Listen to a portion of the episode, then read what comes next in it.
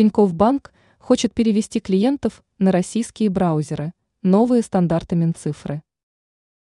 Руководство банка Тинькофф хочет перевести клиентов на российские браузеры согласно новым стандартам российского Минцифры. Некоторые пользователи уже получили уведомление о том, что для подтверждения оплаты в интернете придется получить сертификаты Минцифры. Издание ФБМ отмечает, что для получения этих сертификатов нужно будет установить такие браузеры, как Яндекс и Атом.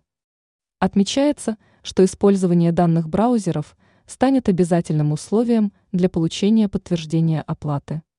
Браузер Atom внесен в реестр ПО, произведенного в России. В качестве разработчика выступила компания ВК. Также поступила информация о том, что вышеназванные браузеры будут использоваться в приоритете при заключении государственных контрактов.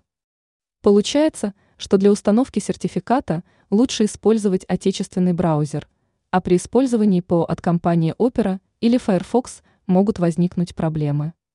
Администрация Тиньков говорит о том, что они хотят таким образом обеспечить безопасность клиентов. Ранее мы писали о том, как продлить время работы iPhone.